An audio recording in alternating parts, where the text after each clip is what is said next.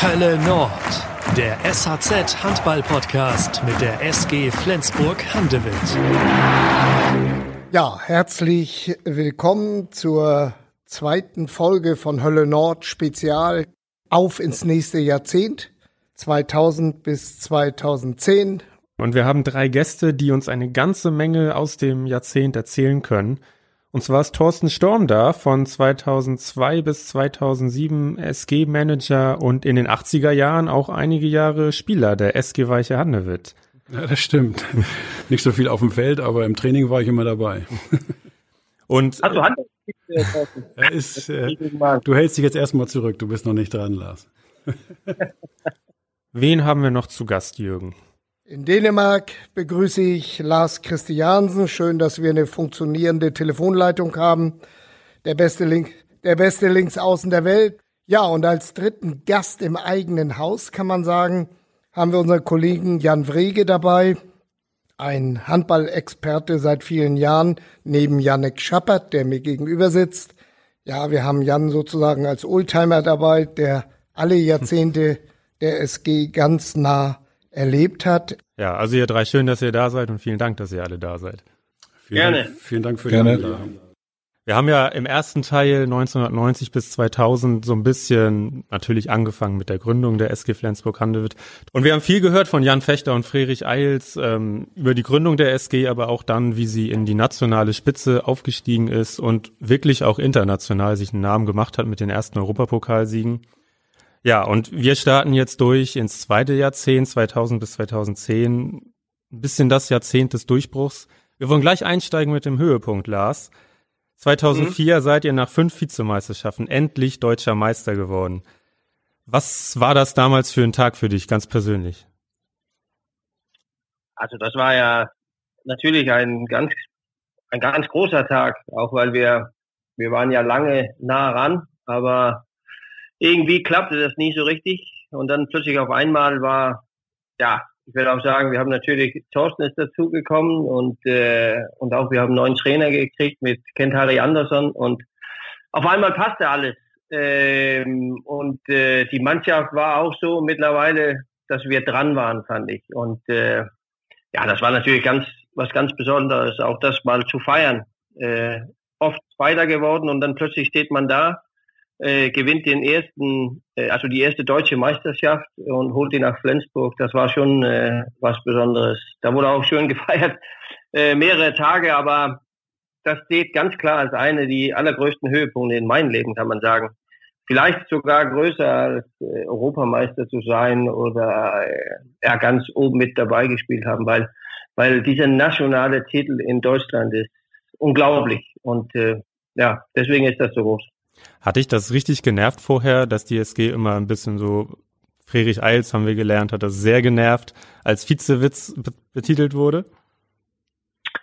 Also diese Vize hört sich ja nicht so gut an, das hört sich immer negativ an, aber man muss zu Trost auch sagen, zweite Platz ist besser als fünfte Platz und man muss schon was erreichen, wenn man mit oben spielt die ganze Zeit. Also da, da kann man auch schon äh, Respekt für haben. Aber irgendwann ist das auch so, wenn du erst auf den ersten Platz gelandet bist, äh, dann wirst du auch schwieriger, äh, wieder davon gejagt zu werden. Und, und gleichzeitig kriegt man auch Respekt von die anderen äh, Gegner. Und insbesondere natürlich auch Kiel, der, der immer der große Bruder war im Verhältnis zu, zum Norden. Und äh, klar, Vize hört sich nicht gut an, aber ähm, endlich wurde das Flensburg Zeit mal zu gewinnen. Und ich meine auch, wir hatten eine super Mannschaft dessen Zeit und, und das war auch verdient, dass wir gewonnen haben.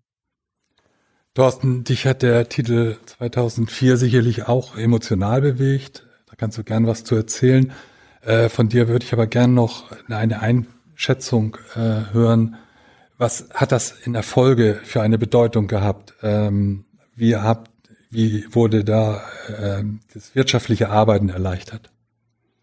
Ja, das Emotionale steht ja in dem Moment erstmal im Vordergrund, aber natürlich hat das Ganze auch ähm, dann äh, diesen Aspekt, dass man wirklich äh, ernst genommen wird, weil wie Lars eben schon sagte, der der zweite Platz ist besser als der fünfte und alle anderen unter dem zweiten, aber aber äh, natürlich kann der erste dann immer sagen, ja, am Ende lachen wir und und äh, das einmal geschafft zu haben, hatte ja auch kleine Stellschrauben und, und die, die haben dann ja eine schon gute Situation. Man war schon oft Vizemeister, man war schon oft äh, ganz oben dabei, aber es fehlte immer so ein klein bisschen und, und das hat dieses Image, dieses Vize äh, irgendwo ja wieder immer wieder nach oben gebracht. Das stand im Vordergrund. Es stand ja nicht, dass man eine gute Saison gespielt hat. Und das konnte man natürlich dann im Nachgang auch entsprechend vermarkten, was auch für den Club wichtig war, denn äh, man ist hier ja nicht gerade in der Metropolregion,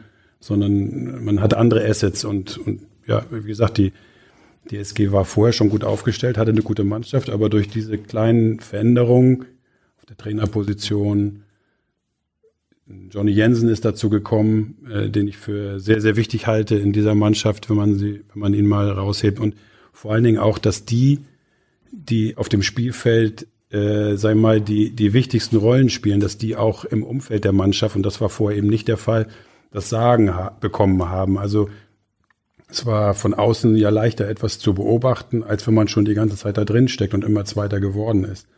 Und dass, äh, dass die Dänen dann auch hier diese Rolle bekommen haben, das hat es, glaube ich, äh, am Ende diesen kleinen Unterschied gemacht zu Zweiter werden. Es war ja ohnehin eine sehr außergewöhnliche Mannschaft zu diesem Zeitpunkt. Äh, wir dürfen auch nicht vergessen, es war ja ein Double und beinahe sogar ein, ein Triple wäre es geworden, wenn Celje äh, noch geschlagen worden wären. Eigentlich unter guten Voraussetzungen mit erst, erst das Auswärtsspiel, dann das Heimspiel zu Hause. Ähm, hat das einen Wermutstropfen noch raufgeworfen auf dieses Double, das ihr Celje eben nicht knacken konntet? Ja, das wäre noch drin gewesen. Also wenn man das jetzt nochmal spielen würde, glaube ich, wäre auch das, äh, hätte auch das geklappt ähm, mit der gleichen Mannschaft. Ähm, da gab es natürlich auch kleine Vorfälle, die auch dazu geführt haben, dass wir uns selber geschwächt haben. Ne? Also nach dem nach einer deutschen Meisterschaft und nach dem Pokal äh, ist natürlich der Hunger auch vielleicht bei dem einen oder anderen nicht mehr ganz so groß und auch vielleicht der Glaube nicht. Das, da muss man sich erst gewöhnen, dass man dann auch wieder das Maximum holt und wieder äh, dort antritt. Natürlich ist ein Champions League-Finale ein großer Moment, aber wir hatten zum Beispiel mit Dan Beutler einen Spieler, der, der, der, der der hatte dann eine Plötzlich eine Grippe, ne? Der hatte eine Grippe. So, und vor einem Champions League-Finale hat man einfach keine Grippe. Und Jan Holpert, erinnere ich mich, war damals sehr unglücklich, dass er quasi kein Backup hatte. Ich meine, jeder Torwart, jeder Nummer 1 Torwart möchte gerne alleine stehen, aber es schadet nicht, wenn für den Fall der Fälle jemand da, da steht. Nein, Jan, Jan äh, ist ein herausragender Spieler. Immer, immer, solange er da war, hat er immer äh, für mich eine unglaubliche Wertigkeit für diesen Club äh, dargestellt und nicht nur als Spieler, auch besonders auch als Mensch. Aber, aber es hat, es hat ihm nicht gelegen, die alleinige Verantwortung dazu tragen. Selbst wenn er überragend gespielt hat, war es für ihn gut, wenn er noch einer auf der Bank saß, der auch reinkommen konnte. Lars, aus deiner Sicht als Spieler, was hat euch damals ausgezeichnet als Mannschaft? Ach, das war so eine die Mischung von mehreren Sachen. Also erstens, wir waren auch mit ein paar Spieler länger zusammen. Ähm, und wie gesagt, auch wir waren ganz nah ran. Sehr hungrig noch, auch mal äh, das zu erleben, auf den ersten Platz zu landen. Und äh, alles passte irgendwie. Ähm, und das ist auch richtig. Wir hatten alle drei Möglichkeiten plötzlich in der Hand. Und das wäre natürlich schön gewesen, wenn man sagen konnte, man hatte den Triple genommen. Aber Herr Thorsten hat ja auch völlig recht. Also äh, manchmal, ich weiß nicht, der Hunger war schon da, aber das erste Spiel haben wir verloren. Und deswegen war das schwer zu kippen zu Hause. Und ich bin auch einig, hätten wir das wieder gespielt über zwei Spiele, dann hätten wir ja auch gewonnen. Aber das ist ja sehr einfach jetzt zu sagen. Ich bereue das nur persönlich, weil ich nie Champions League gewonnen habe. Aber wenn das gesagt ist, kann man auch sagen, in Deutschland ist die erste Priorität damals war ja deutsche Meisterschaft, die zweite war Pokalsieger und der dritte war der Champions League. Und so war es. Ähm, und so hatte die Bedeutung auch.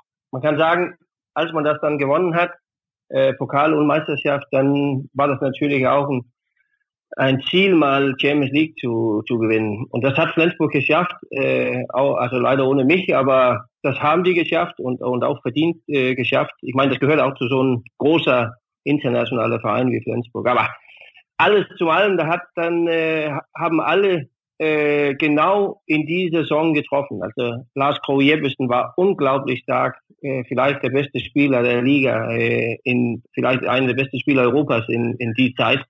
Ähm, ja, klar, alles, alles klappte.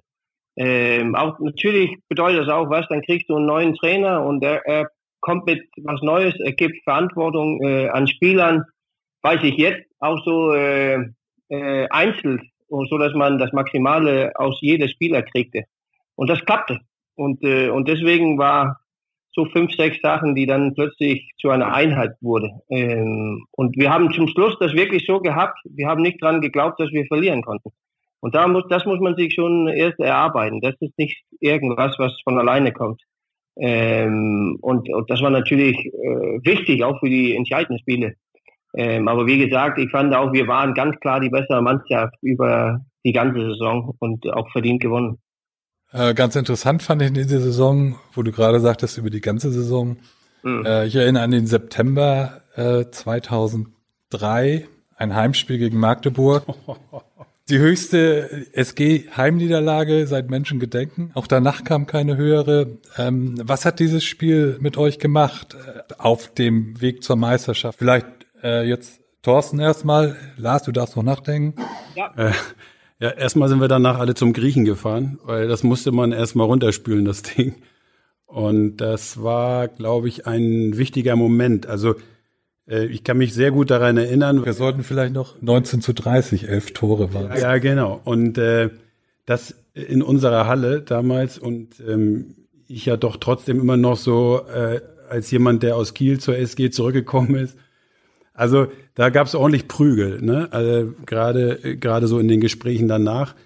Ich hatte persönlich sogar einen Kurzurlaub danach, ähm, bin äh, nach Neapel geflogen mit meiner Frau und als ich gelandet bin, hatte ich schon gleich acht Anrufe von Friedrich Eils.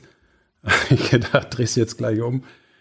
Ähm, Oder hast du auch gedacht, Neapel sehen? Ja, erstmal, genau. Erstmal, erstmal äh, Abstand war wichtig, weil das Gespräch, das hatte Frerich noch nicht mitbekommen in, beim Griechen, äh, war sehr, sehr gut und sehr, sehr wichtig. Und ich weiß auch, dass das Spiel danach, das ist dann ja das Wichtigste erstmal. Ich glaube, das war in Eisenach.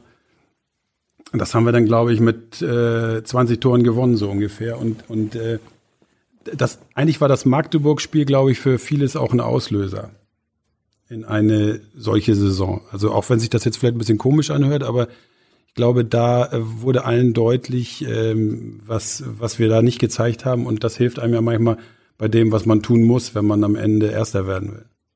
Lars, was sagst du dazu? Ja, also ich, ich, kann, nur, ich kann nur zur Ergänzung sagen, also Thorsten hat völlig recht. Das ist, äh, also ich konnte es nicht besser sagen, weil das ist so. Manchmal muss man so eine Ausrutsche haben oder wo alles auseinanderfliegt. Ähm, und dann ist das wichtig, dass man danach ein Gespräch hat, ohne die Spieler kaputt zu machen, aber man muss, äh, wie kommen wir von hier denn weiter? Und ganz klar war das auch mitentscheidend, dass alle plötzlich an eigene Schulter sich genommen haben und auch an den Nebenmann. Und, äh, und seitdem äh, hat man sich immer in die Augen geguckt beim Training und, und jedes Spiel. Und äh, ja, von da lief das plötzlich. Ähm, und so, das war irgendwie, obwohl sich das blöd anhört, äh, ein Pflicht, dass man das Spiel verliert, um die Meisterschaft zu gewinnen. Mhm. Wir springen mal an den Anfang des Jahrzehnts und wollen uns damit beschäftigen, welche Schritte auf dem Weg zum ersehnten Meistertitel gegangen wurden. Ein Meilenstein war da natürlich der Bau der Campushalle, die im Dezember 2001 eröffnet wurde. Thorsten, das äh, lag natürlich vor deiner Flensburger Zeit. Aber was hat dieses Projekt für die SG bedeutet? Ähm, es mussten halt viele Dinge neu äh, entwickelt werden. Vorher äh, war es doch ein bisschen enger, dann mussten äh, neue Dauerkartenpotenziale aufgesetzt werden. Aber es passte natürlich auch da der sportliche Erfolg zu dem Momentum, äh, wir, wir müssen in eine größere Halle.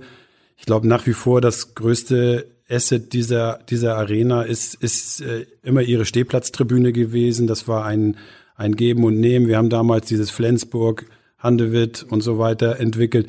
Diese, äh, wir haben äh, mit Holzi Holz, auch da gab es riesen Gegenwind. Wir hatten vorher einen Hallensprecher, ich glaube Holger, ähm, äh, der hatte seine eigene Leselampe mit, der war auch Kult, aber er hatte irgendwie die Idee, da muss was Neues hin. Und der Holzi hat dann seine ersten Auftritte gehabt und hat diese Tribüne mit einbezogen. So und, und so weiter und so weiter. Auf einmal äh, gab es ein Wechselspiel zwischen auch Ultras und wie auch immer. Das hat alles gepasst irgendwo und alle standen für die SG und alle haben dahinter gestanden und so hat sich diese Campushalle, glaube ich, zu einem unglaublichen emotionalen Tempel entwickelt. Ne? Und das geht natürlich auch nur zusammen mit sportlichem Erfolg. Das Glück musst du am Ende an deiner Seite haben. Wie war das denn, Lars, plötzlich vor doppelt so vielen Leuten zu spielen bei den Heimspielen? Auswärts kanntet ihr ja größere Kulissen, aber die Förderhalle war nun mal begrenzt vorher. Ja, ich muss sagen, ich war ein bisschen gespannt, auch weil die Förderhalle war für mich so ein, so ein Tempel irgendwie. Ähm, klein, eng und äh, auch sehr persönlich irgendwie, weil wir hatten ja oben so auch die Bierstände und äh, da war man ganz, ganz eng zusammen äh, mit auch mit Gegenspielern nachher und auch mit die Fans und haben immer gefeiert. Das war auch ein bisschen gefährlich, so Samstagabends. Aber irgendwie war das, war das ganz eng, ganz, ganz eng und äh, die Halle war fantastisch, fand ich. Und dann äh, muss man drüber nachdenken, dass man plötzlich zu einer Halle geht, die fast doppelt so groß ist. Und äh, wie wird das denn sein? Kann man wieder diese fantastische Stimmung dann in, äh, in Campus-Halle reinkriegen, was jetzt Svenz Arena heißt? Ähm, da war ich schon äh, überrascht, dass es so gut lief. Also das lief ja von Anfang an. Und äh, aber das war ja auch, weil da passierte was Neues, auch was Thorsten gerade gesagt hat. Das muss auch was Neues passieren, wenn man äh, in eine andere Halle geht. Dann fängt ein neues Kapitel an. Ähm, und irgendwie passt auch das alles wieder. Ähm, und deswegen finde ich, äh, war der Übergang, ich hätte geglaubt, der war schwieriger aber der wurde dann plötzlich zu so einer unglaublichen Atmosphäre, genau mit zwei Fangruppen jede Seite und äh, unglaubliche Stimmung von von erster Tag ab. So deswegen ähm, war das viel viel besser als äh, ich geglaubt habe, äh, aber so wie ich erhofft habe. Also wir hören das schon raus, wenn wir uns jetzt langsam zur deutschen Meisterschaft 2004 vorarbeiten. Mhm. Ja, war die Campushalle auf jeden Fall ein Meilenstein. Ähm, mhm. Ihr wart ja auch Anfang des, des Jahrtausends schon, schon erfolgreich, Europapokalsieg 2001. Mhm. Ähm, und dann 2002 hat die SG zum sechsten Mal hintereinander, das muss man sich mal vorstellen, ein Europapokalfinale erreicht, was ja auch an sich schon eine beeindruckende Zahl ist. Mhm. Die Campushalle hat aber nicht geholfen, ein ganz bestimmtes Finalspiel noch umzubiegen 2002. Lars, wir müssen über Ciudad Real sprechen. Mhm. Ja. Was, was sind deine Erinnerungen an dieses Hinspiel in Spanien? Äh, aber das, also, äh, das steht ganz klar natürlich, weil äh, ich habe immer noch ein Bild in meinem Kopf, wo Duce Baye so steht und äh, fast mich prügelt da oben bei der Mitte. Ähm, aber auch, wo was abging mit Vujovic, der Trainer, gegen Glasgow Jeppesen. Und wir hatten das Gefühl, wir wurden völlig aus der Halle gepfiffen. Ähm, und dass es irgendwie Schweinerei war. Äh, klar, wenn man das Spiel jetzt guckt, äh, sieht man das äh, vielleicht ein bisschen anders. Nicht so, äh, also war immer noch so, dass ich, äh, das war Diebstahl irgendwie.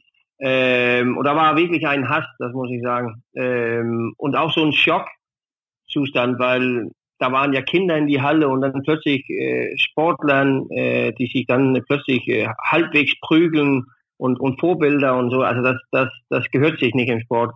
Und ich kann, ich weiß auch, wir waren abends schon mit ein paar, paar Spieler, da war ja ein, ein Dänen da auch, äh, Christian Jermin, sind mit ihm, haben wir uns getroffen, Bier getrunken und äh, das war schon irgendwie über die Grenze, dass man dann plötzlich in die Stadt geht auch noch, weil da war eine schlechte Stimmung.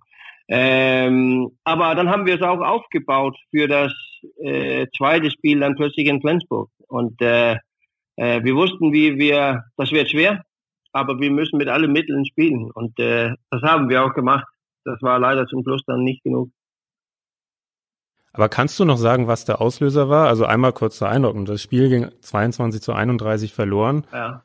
Dann war es eigentlich schon fast beendet und dann, ja, ging es los. Ähm, große Rudelbildung. Weißt du noch, was da los war? Na, ich weiß nicht mit 100% Sicherheit, äh, weil, also, ich weiß nicht, ich bin ja auch älter geworden.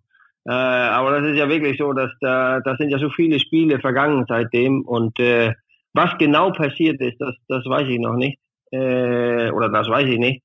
Äh, wir, wir hatten nur das Gefühl, dass wir also nicht nur Unglück hatten, sondern auch verfolgt wurde und äh, dass die Schiris dann natürlich richtig, richtig schlecht gepfiffen haben und, und alle diese Zweifel, die gingen ja an die, aber gleichzeitig äh, war nur die Stimmung dann auch irgendwie zwischen die Spieler dann plötzlich unglaublich äh, schlecht.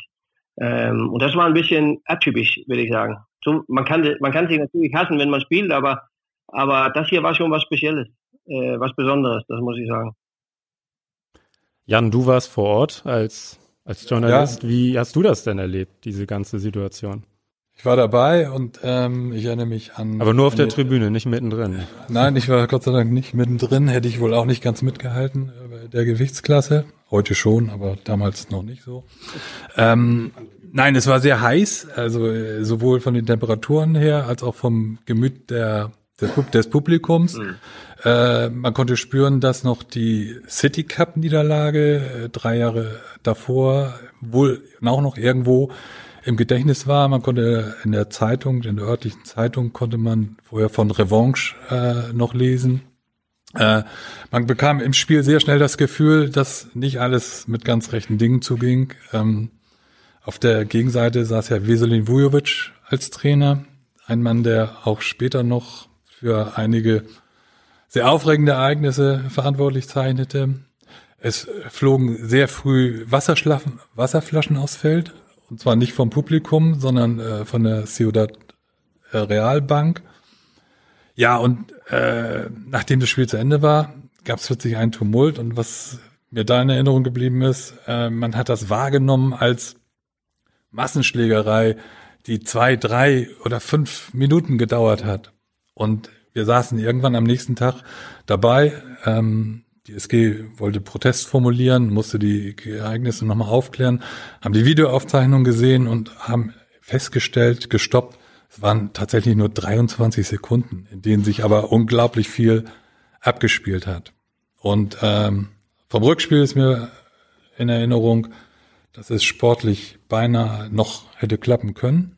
Ich glaube, die SG führte mit sieben Toren mal. Die SG war mehrfach auf gutem Weg und ähm, damals ist das auch vielleicht ein kleines Mosaiksteinchen gewesen auf diesem Weg zur immer weiteren Verfestigung der Hölle Nord. Das Publikum hat Ciudad mit äh, dem Rücken zur Spielfläche entstanden. Also der Empfang, da sind äh, 6000 Menschen aufgestanden und haben den Rücken zur Spielfläche gedreht, wie Ciudad eingelaufen ist, weil natürlich jeder Einzelne in der Halle wusste, was da eine Woche vorher vorgefallen war in Spanien. Lars Veselin Vujovic war ja noch jahrelang im Handball unterwegs und ist es ja auch immer noch. Ich glaube, im Moment hat er keinen Job, wenn ich, bin mir aber nicht ganz sicher, das wechselt ja auch häufiger mal. Ähm, wie ist der Kontakt zwischen euch? Gibt es Kontakt zwischen euch, wenn ihr euch irgendwie trefft durch Zufall? Also ich würde sagen, ich hatte immer unglaublich großen Respekt für ihn. Ich habe äh, oft, als ich klein war, äh, Handball geguckt, auch auf diese Tape, was man äh, kriegen konnte, WHS, weißt du, Videokassetten und äh, er war unglaublich, als er gespielt hat, auch damals in Barcelona und äh, deswegen irgendwie war er so äh, ein Vorbild. Ähm, aber ich muss sagen, den Tag, wo das da passiert ist, dann habe ich alles verloren in ein, eine Sekunde. Äh, ich fand das so unverschämt, was er machte äh, dass, dass ein Trainer so durchdrehen kann, äh, egal äh, wie schlimm das ist, das darf nicht passieren. Und auch wie er das gemacht hat, auch mit, mit, mit Schulklassen und sowas da unten. Also da muss man schon äh, ein bisschen Charakter haben und das hat er ja nicht. Ähm, und das, das, das fand ich unverschämt. Und da habe ich, da, da habe ich äh, da ich alles verloren. Ähm, aber seitdem habe ich ihn getroffen, ein paar Mal mit Nationalmannschaft äh, und äh, auch als ich beim Fernsehen gearbeitet habe und so rum in die Arenas. Also ich gucke ihn an, aber für mich ist er irgendwie bedeutet er nicht mehr so viel. Also das hat er in meinen Augen sich selber kaputt gemacht. Vielleicht ist das ihm auch äh, scheißegal, das weiß ich nicht. Aber äh, für mich war das so, das gehört sich nicht im Sport, äh, wie er sich benommen hat.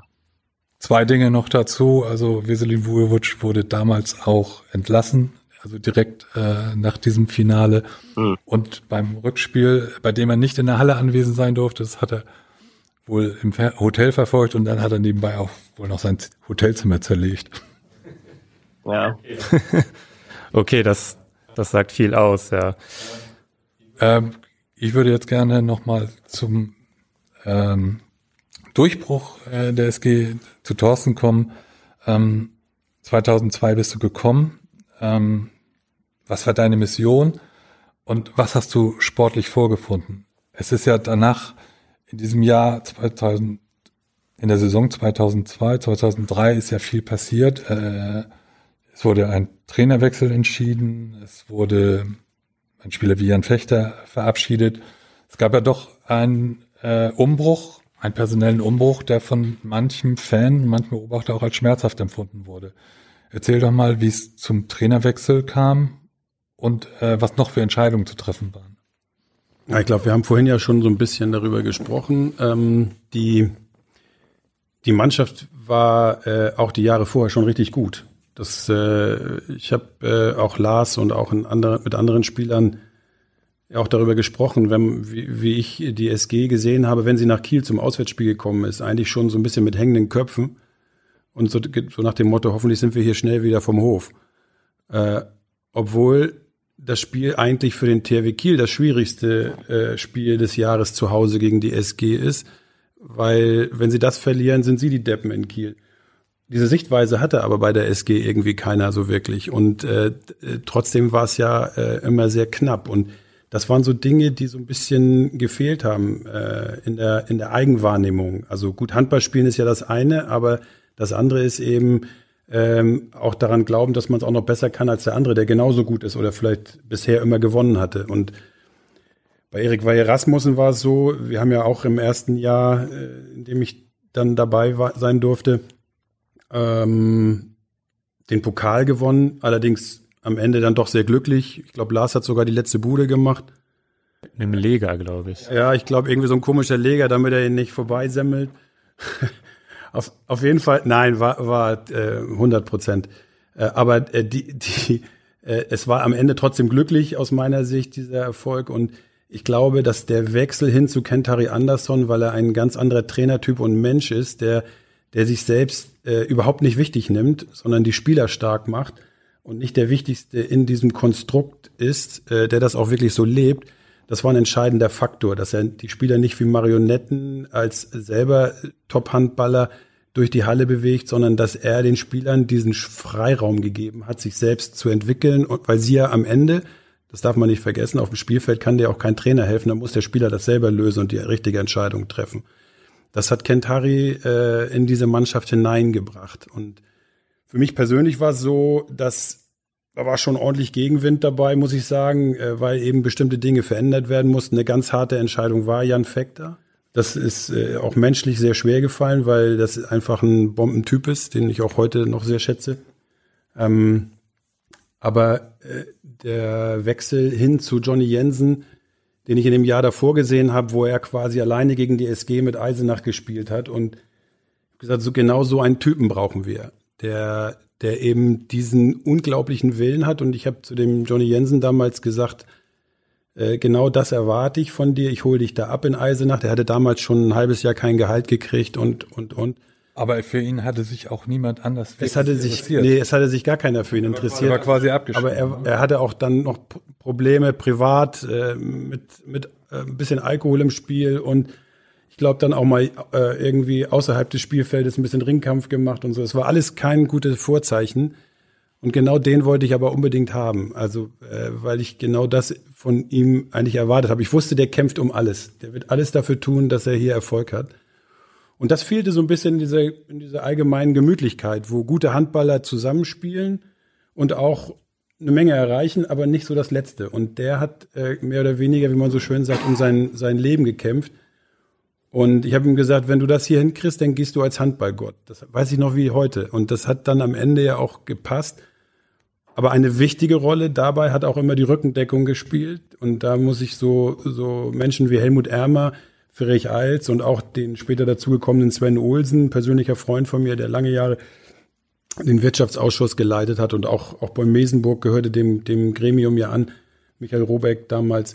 Die, die haben alle und gerade auch Frerich äh, und Helmut Ermer immer in diesen Gesprächen sehr eng hinter mir gestanden und, und, ähm, und auch in diesen Phasen dann Kante gezeigt. Also nicht der allgemeinen Volksmeinung gefolgt, sondern gesagt, nee, das ist schon richtig, weil sonst hätten wir ja die Jahre vorher auch schon mal äh, einen größeren Erfolg gehabt. Wir müssen das ändern. Und das ist nur so möglich. Wenn du die Rückendeckung nicht hast, dann, dann äh, klappt das nicht. Dann kriegst du es ja auch nicht durchgesetzt, weil du dich am Ende Medien oder öffentlichen Meinung oder Fanmeinung beugst. Und wenn man richtig reinguckt und sagt, die Spieler, die da sind, die sind alle richtig gut, auch ein Joachim Bolzen, aber du musst ihn fordern, du musst ihn dahin bringen, dass er nicht ein Befehlsempfänger ist, sondern dass er seine Meinung auch wirklich reinbringt.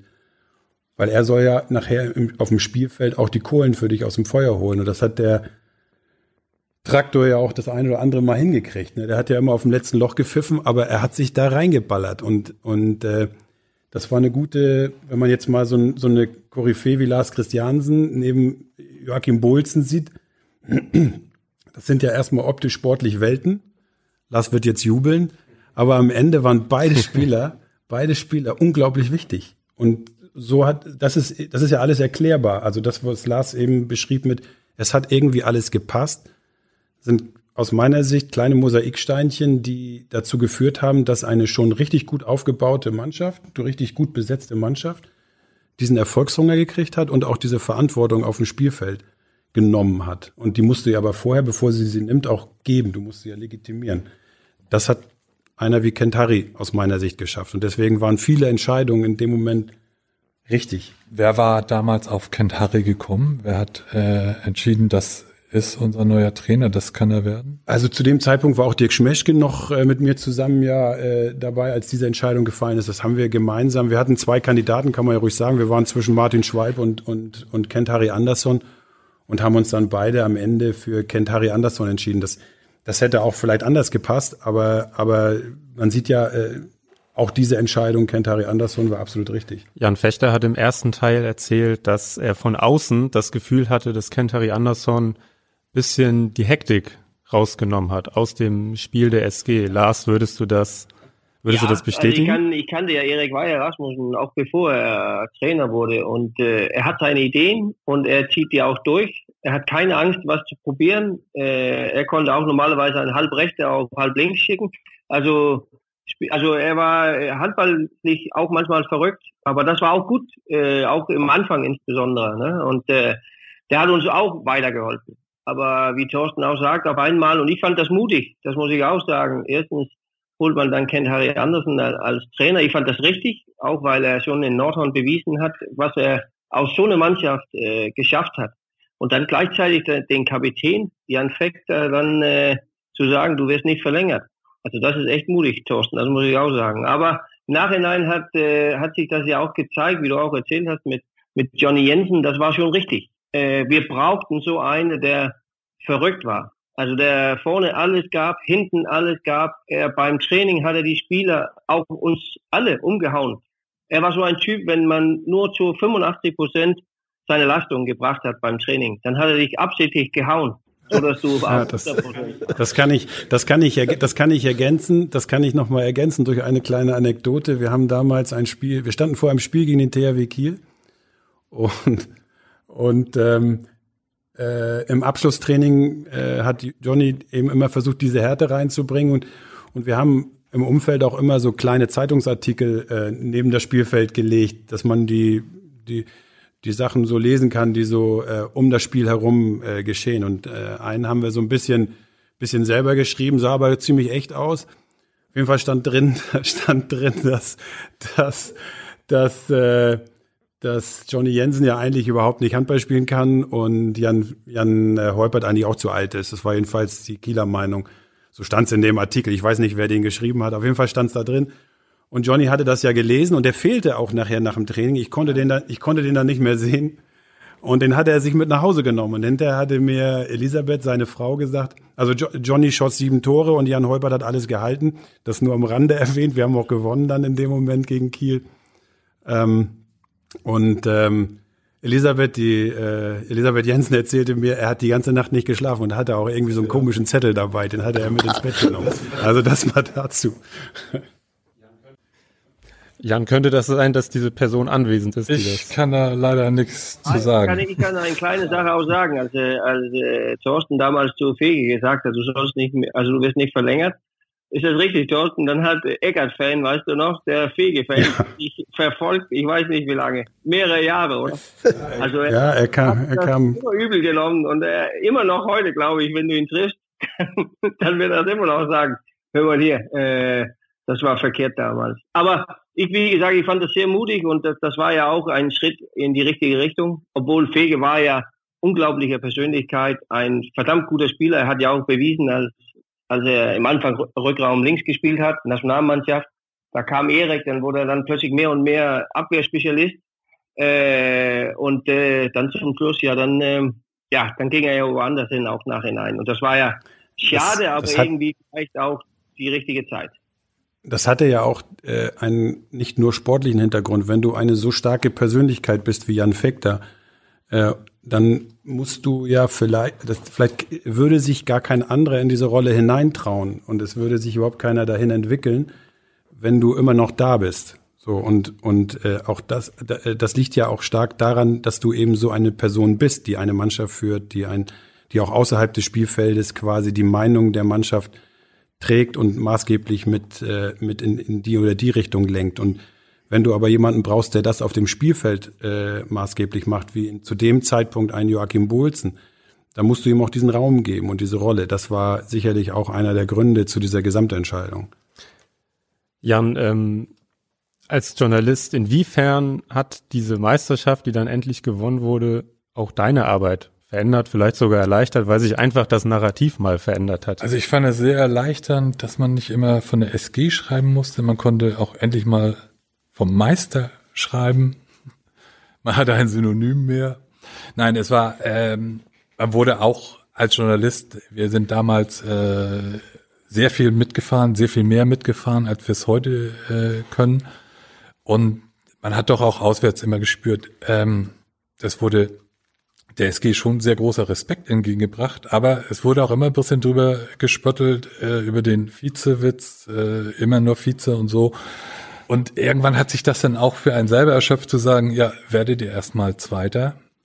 Und ähm, das war für alle, ich, für, nicht nur für den Verein, für die Fans, es war für alle, auch für Journalisten, was eine Befreiung, äh, endlich den Meister zu haben. Es war sowas von überfällig. Aber Lars, wir haben ja auch gesagt, wenn wir, äh, wenn wir Erster werden, gehen wir in bessere Hotels auf Auswärtsreisen, oder? Das wurde auch so, ja. Und Thorsten, äh, wurde, wurde deine Arbeit mit dem Titelgewinn leichter, auch im Hinblick auf die Gewinnung von Sponsoren? Ja, auf jeden Fall. Also wie bei fast allen äh, Handballclubs ist es ja nach wie vor so, dass wir uns zu einem Großteil durch regionale Nähe ernähren ähm, und nationale Sponsoren ja doch eher die Ausnahme sind, internationale sowieso. Und wie man heute sieht, bei der SG wurde diese Arbeit ja immer weiter professionalisiert und es hat sich ja gezeigt, dass es eine, wenn man sich heute das Trikot der SG anschaut, dann, dann hat das da sicherlich angefangen und wurde jetzt immer weiter verbessert. Also der sportliche Erfolg, dieser Durchbruch war, glaube ich, die Initialzündung dafür. So schön das ist, über die Meisterschaft zu reden. Ähm, ja, wir haben noch ein paar Jahre vor uns, in jetzt wir machen einen kleinen Sprung. Nach der Meisterschaft ähm, gab es erstmal wieder zwei Vizemeisterschaften. Leider, leider war das so. ähm, und dann sind wir auch schon in der Saison 2007, ähm, wo die SG, ich muss nochmal raufschauen, ja in der Liga Dritter wurde und in der Champions League aber erneut wie 2004 schon das Finale erreicht hat. Das war ja ähm, ja, ganz, ganz besonderes Finale gegen den THW Kiel. Jan so aus, ähm, ja, was, was die ganze Aufmerksamkeit angeht. Das war ja ein Riesending. Flensburg gegen Kiel im Finale, schleswig-holsteinisches Finale. Wie, wie groß war aus deiner Sicht so die Aufmerksamkeit für das Ganze? Also das war äh, bis dahin äh, medial das größte Ereignis. Ähm, es hat, wir haben, wir haben Sonderproduktionen gehabt. Wir haben ganz viel Kontakt mit auswärtigen Kollegen äh, gehabt, auch aus ähm, ganz Europa, haben angerufen, sich erkundigt nach der SG. Also das hat breit, sehr, sehr breit gestrahlt, dieses Derby, dass sich zwei Mannschaften im, im sag mal, wichtigsten Vereinsspiel der Welt begegnen, die nur 80 Kilometer voneinander entfernt sind. Und ähm, es lag was Besonderes in der Luft. Ähm, wenn jetzt der THW, der hatte ja auch noch nicht äh, diesen Titel gewonnen, wäre aber der natürliche Sieger gewesen. Wenn die es, es wäre interessant gewesen zu sehen, was passiert wäre, wenn die SG diesen Titel geholt hätte und nicht der THW. Ähm, das wäre, glaube ich, sehr, sehr schmerzhaft für die Kieler gewesen und hätte möglicherweise ähm, die Entwicklung beider Vereine äh, ganz anders beeinflusst. Wie siehst du das, Thorsten? Oder äh, wäre das einfach nur mal kurz Ruhm und Prestige gewesen und hätte keine weitere Bedeutung gehabt? Ja, also man muss sich ja nicht darüber unterhalten, welcher Verein der größere Club ist. Also ich glaube, das sieht man schon an der Stadt, das sieht man an der, an der, an der größeren Kapazität der Halle, das sieht man an den vielen, vielen Erfolgen des THWs. Und auch die SG äh, ist einer der erfolgreichsten Vereine Europas, aber immer eigentlich in der kleineren Rolle. Und glaube, das hätte auch nicht äh, ein Sieg in diesem Jahr in der Champions League verändert.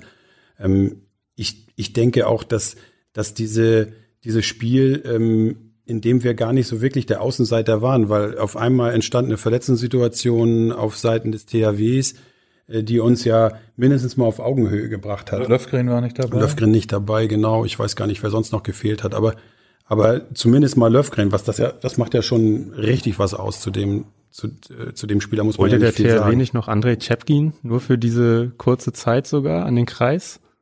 Ja, also da- das ist, äh, dass da dann in dem Moment was passiert äh, bei den, äh, auch bei den, äh, sagen wir mal, ausgefuchsten Leuten, die da am, am, am Ruder sind dann in dem Moment und die Verantwortung da tragen, das ist doch logisch, dass, dass man da alles versucht und die, die, die Chance, äh, da- dass die SG als, als Sieger aus diesen zwei Spielen hervorgegangen ähm, wäre, die ist zum größten Teil eigentlich im Hinspiel äh, aus meiner Sicht äh, verloren gegangen, weil äh, es in dem Spiel nicht gelungen ist, die doch vorhandenen Chancen so auszunutzen, dass man sich da einen Vorsprung herausspielt. Also im Gegenteil, wir ist, glaube ich, unentschieden ge geendet äh, und, und, und das waren sehr, sehr ungünstige Voraussetzungen für, für, für das Rückspiel, äh, zumal wir immer wieder die Chance hatten. Und als sich dann im Rückspiel auch noch Sören Strüger auf rechts außen verletzte und Torgo Johansen, ein Spieler, der zu dem Zeitpunkt noch nicht so weit war, große Chancen, glaube ich, auf der Uhr hatte. Also man konnte richtig merken, die Abwehr des DRWs hat eigentlich auf rechts außen diesen Platz ja förmlich äh, so zu einer Schussfalle gebaut und hat Lars eigentlich äh, nur die Grundlinie gelassen. So, so hat man da verschoben. Kann Lars wahrscheinlich noch besser beschreiben als ich. Aber ähm, leider haben wir im Hinspiel nicht diese Voraussetzungen geschafft zu dem Zeitpunkt. Ne? Und dann ist der THW am Ende auch als verdienter Sieger hervorgegangen. Lars, siehst du das wie Thorsten, dass ähm, rein sportlich dieses Champions League Finale im, im Hinspiel mehr verloren wurde als im Rückspiel? Ja, ganz klar. Also äh, wir hatten ja, wir führen ja auch auf einmal, ich glaube mit zwei Toren, dann ver verkacken wir einen Gegenstoß und dann machen die wohl ein Tor. Und dann, äh, ich glaube, ist das eine Sekunde vor Schluss oder zwei, dann macht Kim Anderson äh, einen Wurf und äh, macht das unentschieden. Ähm, und dann kommt Kiel mit, mit ein Punkt und unentschieden aus unserer Halle. Hätten wir mit ein oder zwei Toren gewonnen, dann wäre das ein ganz, ganz anderes Spiel gewesen in, in Kiel. Ähm, aber so gesehen, da wurde ja sehr viel über das Spiel gesprochen, auch nachhinein, äh, auf verschiedene Gründe. Und äh, wenn man das Spiel sich anguckt, dann kann man nur ein bisschen zweifeln an die rote Karte von Bolzen in, äh, nach, ich glaube, acht oder zehn Minuten schon da unten. Und das war ein harter Schlag für uns. Gleichzeitig, dass Trüger natürlich draußen war und wie Thorsten auch gesagt hat, dass das Torge das schwer hatte in dem Spiel, äh, haben wir trotz äh, Charakter gezeigt und wir waren die ganze Zeit ganz, ganz nah ran. Äh, aber, aber Kiel war natürlich äh, dann zum Schluss, äh, wenn man alles in einen macht, auch äh, verdient da als Champions League-Sieger. Weil die haben einen Punkt gekriegt in Flensburg und, und das auch zum Schluss in, in die Ostseehalle dann äh, zu Ende gebracht. So, ja, das war schon äh, in Flensburg, wo, wo der, also wo wir das verloren haben. Ja, aber du hast es eben sehr zurückhaltend formuliert. Ähm, was danach äh, passiert ist, da ist ja viel passiert. Und es gab ja sehr viele Hinweise äh, auf eine nicht korrekte Geldannahme der Schiedsrichter im Detail ja im Detail im Detail sag ich äh, ja auch nachgewiesen, aber letztendlich eben vor Gericht äh, nicht nachgewiesen. Thorsten, da frage ich dich gern mal, wie du heute darüber denkst. Ach, da kann ich nicht drüber nachdenken. Das ist für mich eigentlich abgeschlossen. Also die ähm, Situation ist, wie sie ist. Wir haben das Spiel sportlich verdient verloren und mehr kann man da aus meiner Position heraus auch nicht zu sagen. Lars, hattest du denn das äh, Gefühl auf dem Spielfeld, dass das irgendwie unausgeglichen war? Du hast es ja eben schon gesagt, also die rote Karte fandst du ein bisschen zweifelhaft. Aber darüber hinaus, gab es da ein Gefühl oder war es eigentlich völlig in Ordnung alles? Also nee, also ich würde sagen, das war das Einzige, wo man so, und das ist ja immer so, auch als Schiedsrichter ist das so verdammt schwer, sollst du sieben Meter pfeifen oder Stürmer faulen. Äh, ist hier einer, der trifft dich mit dem Ellbogen im Gesicht oder wird einer geschubst, dass er deinen Ellbogen im Gesicht kriegt. Also so Kleinigkeiten. Das Einzige, das ist diese rote Karte bei Bolsten. Äh, da hatte man Zweifel, aber sonst äh, war das äh, nicht so, dass ich überhaupt daran gedacht habe, dass wir geschummelt, also da, dass da geschummelt wurde. Ähm, und ich glaube auch die Spieler von Kiel hatten ja auch keine Ahnung. Die haben ja alles nur gegeben, was die geben konnten, sportlich. Ähm, wir hatten die Chance, egal wie, ob dann ein Schiedsrichter gekauft wurde oder nicht. Äh, wir haben die nicht äh, genommen und äh, deswegen war das auch verdient, dass wir dann über zwei Spiele äh, die Champions League nicht gewonnen haben dieses Jahr. Jan, wie war denn dein Reflex? Das Ganze kam ja auf mit deutlicher Verzögerung. Ähm, vielleicht kannst du gleich nochmal sagen, wie, wie viel später das aufkam. Wie war dein erster Reflex? Warst du überrascht oder erzähl mal. Also ich hatte nach diesem Spiel äh, kein komisches Gefühl. Ähm, sicherlich war, waren einige Entscheidungen da, äh, wie in jedem Handballspiel, über das man diskutieren kann. Das, ähm, das war, aber es war nichts Offensichtliches, was den Rahmen sprengte, was eine Auswärtsmannschaft einfach auszuhalten hat. Die rote Karte sage ich, sage ich selber ganz spontan, ähm, war für mich im ersten Augenblick was vertretbar. So, wenn man hinterher Videostudium ähm, können alle gucken, kann jeder, da wirst du zehn Leute gucken und dann hast du nachher neun verschiedene Meinungen. Also ähm, sag mal nix. Und dann gab's ja 1. März 2009 platzte die Bombe. Fast, ja, ein Dreivierteljahre später erst ähm, durch dieses Geständnis von Noka Sederusic, ähm, dass damals äh, Geld bezahlt worden ist an die polnischen Schiedsrichter, Baum Goralczyk. Wir alle wissen, äh, wie das nachher geendet ist. Das Sarusic hat sich da nachher nicht mehr zu geäußert. Äh, Uwe Schwenker, der Mitangeklagte vom Landgericht Kiel, hat äh, gar nichts, komplett gar nichts mehr dazu gesagt, nicht zur Aufklärung beigetragen. Und am Ende gab es einen Freispruch. Und ähm, ich stehe auf dem Standpunkt, äh, ein Freispruch ist ein Freispruch. Und äh, die Staatsanwaltschaft hätte die Pflicht gehabt, es wasserdicht zu beweisen. Das ist ihr nicht gelungen. Und ich sehe es auch nicht daher als Freispruch zweiter Klasse. Es ist, wie es ist. Und da kann man jetzt einen Strich drunter machen. Ne? Also ich glaube, Thorsten sieht es, sieht es ähnlich oder für dich war es ja auch keine äh, sehr angenehme Situation. Du musstest ja auch noch ins Landgericht und ja, insgesamt war es keine leichte Situation. Ich bin ja in beiden Vereinen äh, zu Hause. Ich bin in beiden Vereinen aufgewachsen. Also THW gegen gegen die SG oder SG gegen THW war für mich immer äh, sehr schwierig. Aber ich habe immer alles gegeben für die Vereine, für die ich zu dem Zeitpunkt gearbeitet habe. Und ähm, so professionell muss man das auch angehen. Lars hat das eben selber als Spieler beschrieben. Wir haben das sportlich verdient verloren. Ich bin auch aus der Halle rausgegangen ohne ein schlechtes Gefühl und alles andere möchte ich auch nicht mehr kommentieren, weil das ist einfach genauso geendet, wie du es gesagt hast. Insgesamt war alles überflüssig, weil wir haben es sportlich nicht gepackt und das mehr, mehr gibt's dazu eigentlich auch nicht zu sagen. Und Thorsten, deine Zeit in Flensburg, unabhängig davon, ähm, endete dann ja 2007 sehr erfolgreiche Zeit oder wie, wie bewertest du das rückblickend, wenn du auf deine Flensburger Jahre schaust? Ja, das war für mich äh, sportlich die emotionalste Zeit, weil ich musste mir erstmal selber beweisen, dass ich das kann. Ich, als ich das erste Mal über die Hochbrücke gefahren bin von Kiel nach Flensburg und zu dem Gespräch zu Frerich und zu Helmut Ermer, ähm, da war ich mir noch gar nicht so sicher, ob ich das überhaupt machen wollte. Ähm, die beiden haben mich dann überzeugt, aber wie ich das Ganze machen wollte, wusste ich eigentlich noch nicht. Und dann macht man ja erstmal eine Analyse, dann geht man weiter, dann spürt man, dass man Veränderungen aufsetzen muss, dass man sich seine eigenen Leute äh, zu seinen, zu seinen engsten Verbündeten machen muss, dass man sich, dass man neue Wege gehen muss, weil die alten eben nur bis zu einem bestimmten Punkt geführt haben. Dann gibt's härtere Entscheidungen, haben wir vorhin drüber gesprochen. Aber alles wurde dem Erfolg untergeordnet. Und dann zu spüren, dass man die Rückendeckung hat, äh, ist unglaublich wichtig und ähm, das waren fünf super Jahre, tolle Jahre, sowohl äh, sportlich als auch äh, menschlich in der eigenen Heimat. Ich bin als Kind früher in die Wikinghalle gefahren, äh, von, von Leck aus und habe mir da die Spiele angeschaut mit Holger Thiesen und Co. Hab dann selbst dort gespielt und durfte dann diese tolle Zeit begleiten mit so klasse Spielern. Äh, und ähm, ja, deswegen, also das ist immer im Herzen drin, ne? So, aber wie gesagt, das ist am Ende unser Beruf. Und äh, man steht als Spieler eh mehr im Mittelpunkt. Wir sollten uns da doch äh, in unseren Positionen mehr zurückhalten.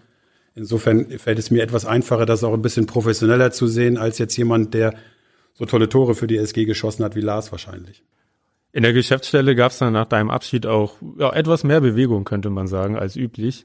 Ähm, die SG wurde dann 2008 nochmal Vizemeister. Ja, und dann ging es äh, eigentlich sportlich so ein bisschen, bisschen bergab, obwohl die SG in die Saison 2008, 2009 mit hochkarätigen Neuverpflichtungen gestartet ist. Lars, wie sind so deine Erinnerungen an diesen Saisonwechsel? Ale Muratovic, Lasse Bosen und Oskar Kalen kamen dazu. Was habt ihr euch da eigentlich versprochen und warum haute das dann nicht so hin? Also äh, da passiert ja natürlich mit äh, Muratovic war ja der große, also er war, er hat unglaublich gut gespielt in Spanien, er war ein erfolgreicher Spieler und äh, auch eine große Persönlichkeit. Aber da kam er ja zu uns und dann nach kurzer Zeit war ich schon verletzt. Und das war natürlich ein harter Schlag für uns. Ähm, und deswegen packten wir das nie so richtig äh, sportlich. Lasse Bosen ist ja ein richtig guter Spieler, äh, aber er ist ja auch so einer, der ist so ein, in meinen Augen so ein Joker-Typ auch, weißt du, äh, der nicht 60 Minuten spielen soll. Er soll reinkommen, dann soll er Spiele entscheiden oder ja den einen oder anderen Weg. Ähm, und da war mehr so, ich würde sagen, Unruhe, weil paar Verletzungen war und äh, dann findet man nicht richtig so zu seinem Niveau. Äh, und das ist das, was ich erinnere, die letzte, also die, die Jahre da, dazwischen 2007 und, äh, und äh, bis 10. Ähm, aber vielleicht sehe ich das auch ein bisschen falsch, weil das ist ja manchmal so, wenn, wenn du in einem Verein bist, 14 Jahre wie ich, ist das auch unglaublich schwierig, die auseinander zu, äh, zu ziehen, äh, mhm. die Jahre. Äh, und da kann irgendwie passiert sein, wo, wo ich mich nicht mehr erinnern kann, muss ich auch ehrlich sagen. Natürlich sind das Highlights überall, äh, auch äh, mit, mit großen Spielern zusammengespielt. Äh, aber da kommt auch ein Jahr oder so eine Saison oder zwei, wo man, ja, wo das nur so durchläuft irgendwie. Ähm, und ich kann die Saisons acht und neun nicht so richtig äh, in Erinnerung haben. Zehn ist schon was anderes, auch weil das mein letztes Jahr war. Aber, aber acht und neun äh, ist so ein bisschen weg in meinen äh, Gedanken. Ja, vielleicht liegt es ja daran, dass es sportlich da, da, da nicht so für ganz oben gereicht hat.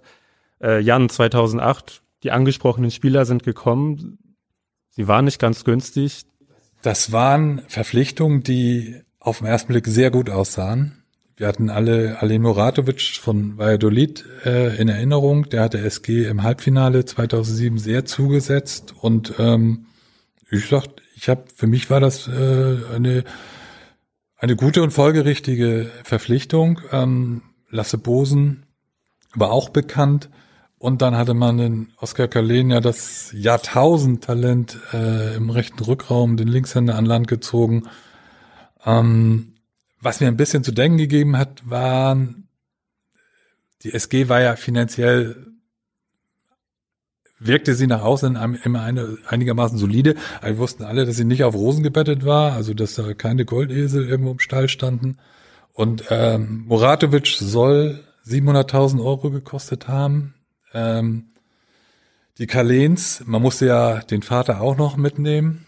Im Doppelpack, den gab's, da gab's den Sohn nicht alleine, die waren auch nicht günstig. Und Lasse Bosen logischerweise auch nicht geschenkt. Und ich dachte, hm, wird das passen. Und am Ende erstellten sich alle Verpflichtungen als sehr unglücklich heraus. Ali Moratovic ist ja nie richtig angekommen, also äh, spielerisch nie richtig äh, hat er Fuß gefasst. Dann kam die unglückliche Schulterverletzung und, und an, an, an die in einen Rand der Sport Individualität, Invalidität geführt hat. Ähm, Oskar Galen am Ende das gleiche Schicksal, etwas später. Und Lassenbosen war ein Typ, der war kein, der war kein Leader-Typ.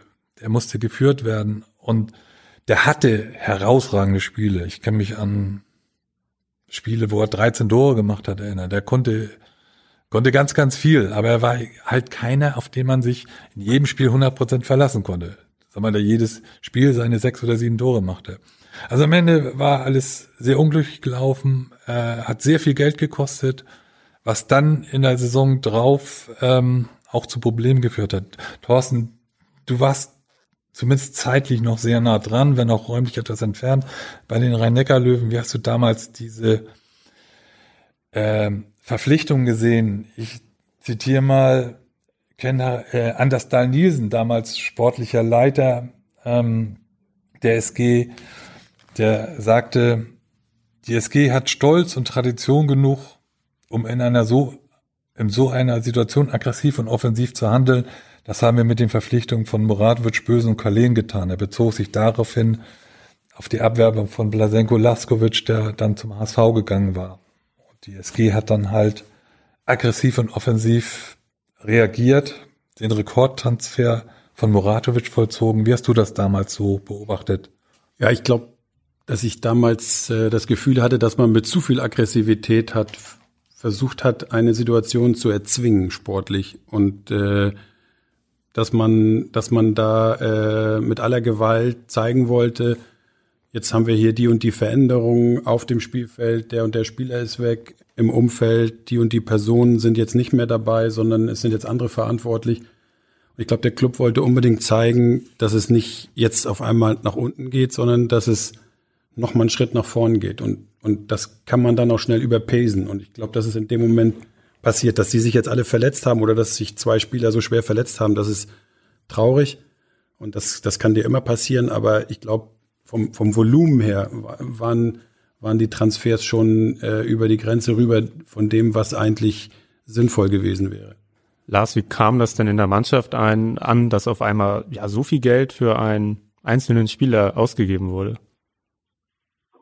Aber da gehört auch zur Geschichte, dass man erst Lars Kroh-Jeppesen gehabt, äh, gehabt hat, auf halb links, der unglaublich gespielt hat, unglaubliche Leistung gebracht hat. Dann kam Blasenko Lackovic danach und war genauso gut. Und äh, dann hat man große Erwartungen. Das heißt, man kann nicht nur so ein Lalle-Palle holen. Man musste schon einen Namen holen und auch einen Spieler, der was kann.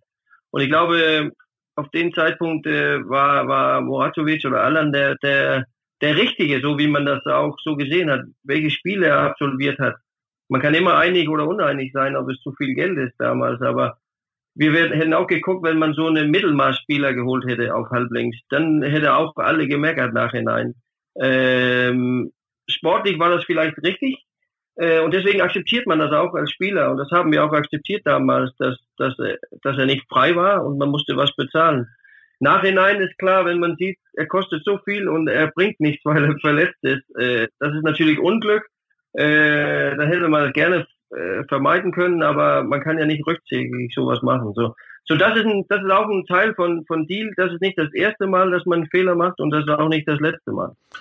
Lars, tat es dir denn leid, dass auch dann in dieser Saison viel Verletzungspech ähm, im Dezember 2008 dann Kentari Andersson beurlaubt wurde? Zum ersten Mal, dass DSG einen Trainer beurlaubt hat seit 15 Jahren.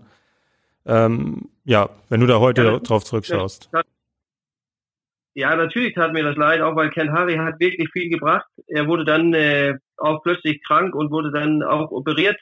Ähm, und das hat ihn, das muss ich auch sagen, und das habe ich Ihnen auch selber gesagt, das hat ihn auch plötzlich so acht oder zehn Jahre älter gemacht. Äh, und er war nicht äh, 100 Prozent mehr da.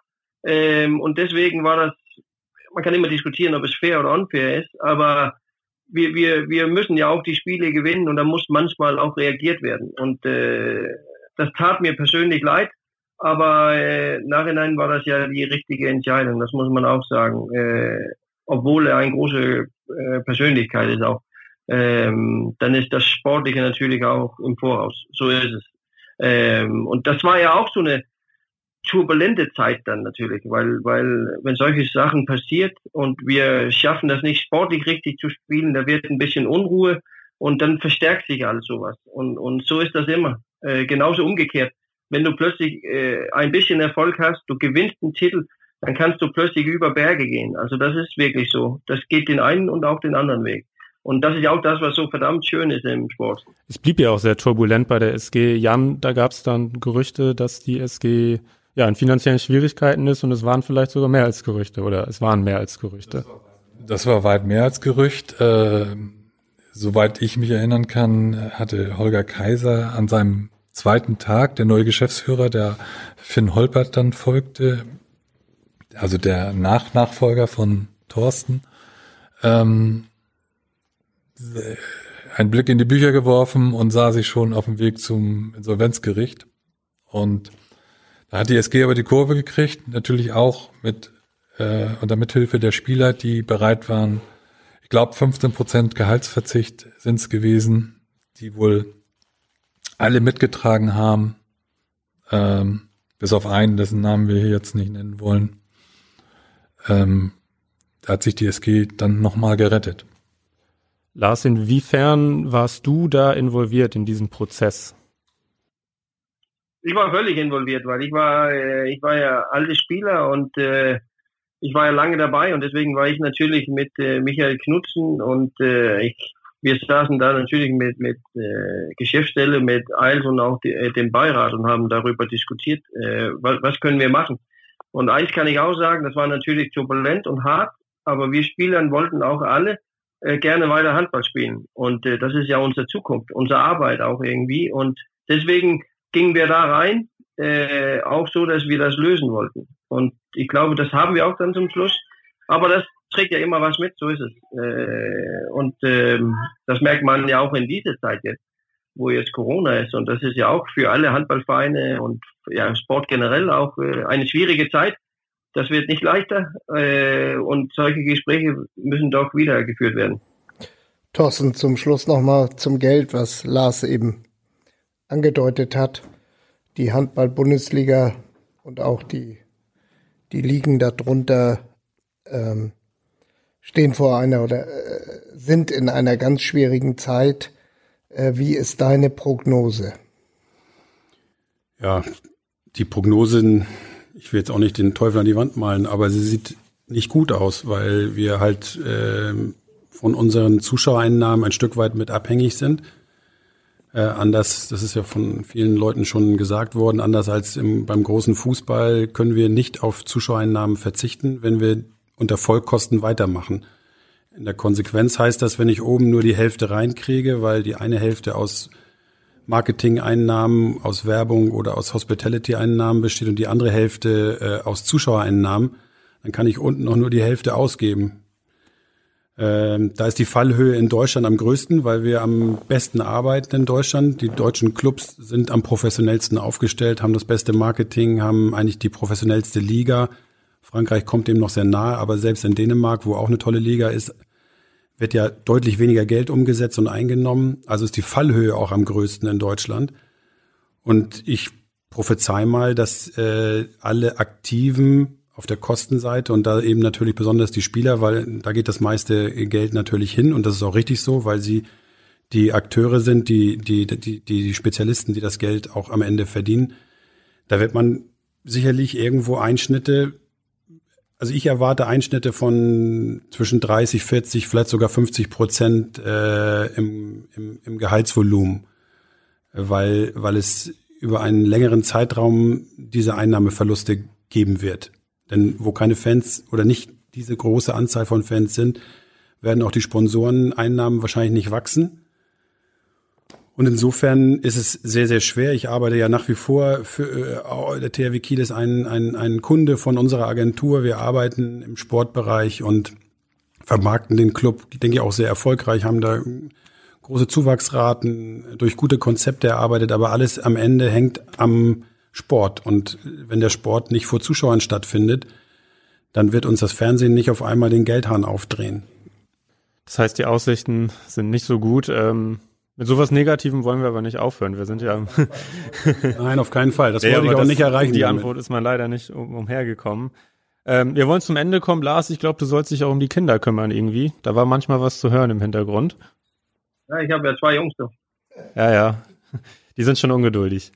Das ist gut. Ich habe zwei Mädchen und nur einen Jungen. Insofern bist du dann ja schon wieder mehr unter Stress als ich. Zum Abschluss, äh, jeder von euch noch einmal so ganz spontan der, der liebste Moment des Jahrzehnts, 2000 bis 2010. Bei Thorsten sind es dann ein bisschen weniger Jahre in Flensburg zur Auswahl. Lars, was war, du, was war da so dein liebster Moment, wenn du zurückdenkst?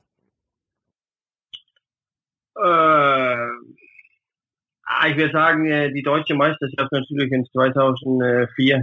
Ähm, das steht ganz klar in meiner Erinnerung, ähm, weil wir, ja, weil alles klappte das Jahr ähm, und dass das der erste große Titel war. So, ich weiß, wir haben Pokal gewonnen in drei, aber aber diese deutsche, deutsche Meisterschaft, äh, das war, das ist ganz, ganz groß und das steht ganz klar äh, in meine Augen. Könnte mir vorstellen, dass Thorsten mitgeht, aber vielleicht überrascht er uns auch. Ja, also ist auf jeden Fall der wichtigste Moment, äh, auch für mich. Ganz klar. Also der schönste Moment allerdings, wenn ich den mit dem Spielfeld verbinde, war der Moment, und der hat in Hamburg stattgefunden. Und wir hatten die Krebserkrankung von Christian Berge zu verkraften, besonders er selbst. Und äh, die gesamte Mannschaft hat ihm den Titel gewidmet und wir sind dann alle rausgegangen vor der Siegerehrung und sind in goldenen Trikots wieder reingekommen und der erste, der reinkam, war Christian Berge, der, der zwar gar nicht mitgespielt hat, aber der einfach im Mittelpunkt stand und dem wir das so gewünscht haben. Und das war für mich so emotional nochmal ein Riesending. Jan, wie war das bei dir? Ja, ich müsste jetzt natürlich auch die Meisterschaft 2004 nennen, aber da das äh, Thorsten und Lars schon äh, behandelt haben, möchte ich einen anderen Moment hervorheben. Der hat sich ähm, etwas später ereignet, im Februar 2005, äh, das Derby in Kiel ein hektisches Derby, ähm, was die SG um ein Haar gewonnen hätte, hätte nicht Stefan Löfgren Johnny Jensen ähm, beim versuchten Tempo-Gegenstoß an der Mittellinie umgepumpt. Danach gab's Tumulte, äh, wirkte wie eine Massenschlägerei, Polizei auf dem Feld. Es löste sich nachher dann sehr schnell auf und der tolle Moment war, bestand für mich darin, dass keine fünf Minuten später Johnny und äh, Löfgren im Kabinengang beide mit einem Bier in der Hand zusammenstanden und sich über diesen Moment erhielten. Und äh, Johnny sagte, selbstverständlich, das musste Stefan das machen, ich hätte es genauso gemacht. Und das ist Handball, oder? Und das ist Handball und das ist einfach äh, großer Sport und, und äh, so soll es sein. Also man kann sich verhauen, aber man kann sich auch vertragen. Mit dieser schönen Anekdote beenden wir den zweiten Teil unseres Hölle Nord Spezials, das ihr auf saz.de, Spotify, Apple Podcast und auch sonst überall, wo es Podcasts gibt, hören könnt. Wenn ihr Fragen oder Anregungen an uns habt, dann schreibt uns gerne einfach bei Instagram oder bei Facebook. Ihr könnt auch eine Mail schreiben an audio.saz.de. Wir freuen uns, wenn ihr weiterhin reinhört und bis zum nächsten Mal in der Hölle Nord.